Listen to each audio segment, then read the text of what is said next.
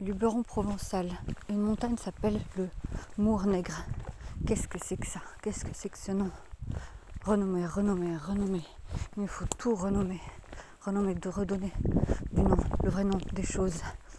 Retirer les vieux noms, les sales noms, les noms rances de la France, rance. Ce qui ne fait pas honneur ni aux valeurs, ni au cœur de notre peuple. Renommer, renommer, renommer. Renommer pour arrêter de la ternir, celle-là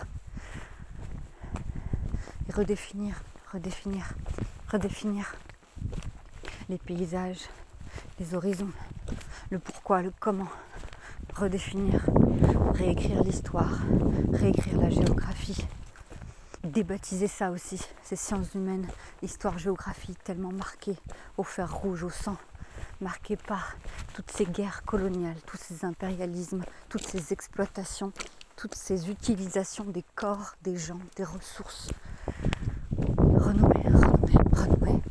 Il nous faut tout renommer pour tout se transformer.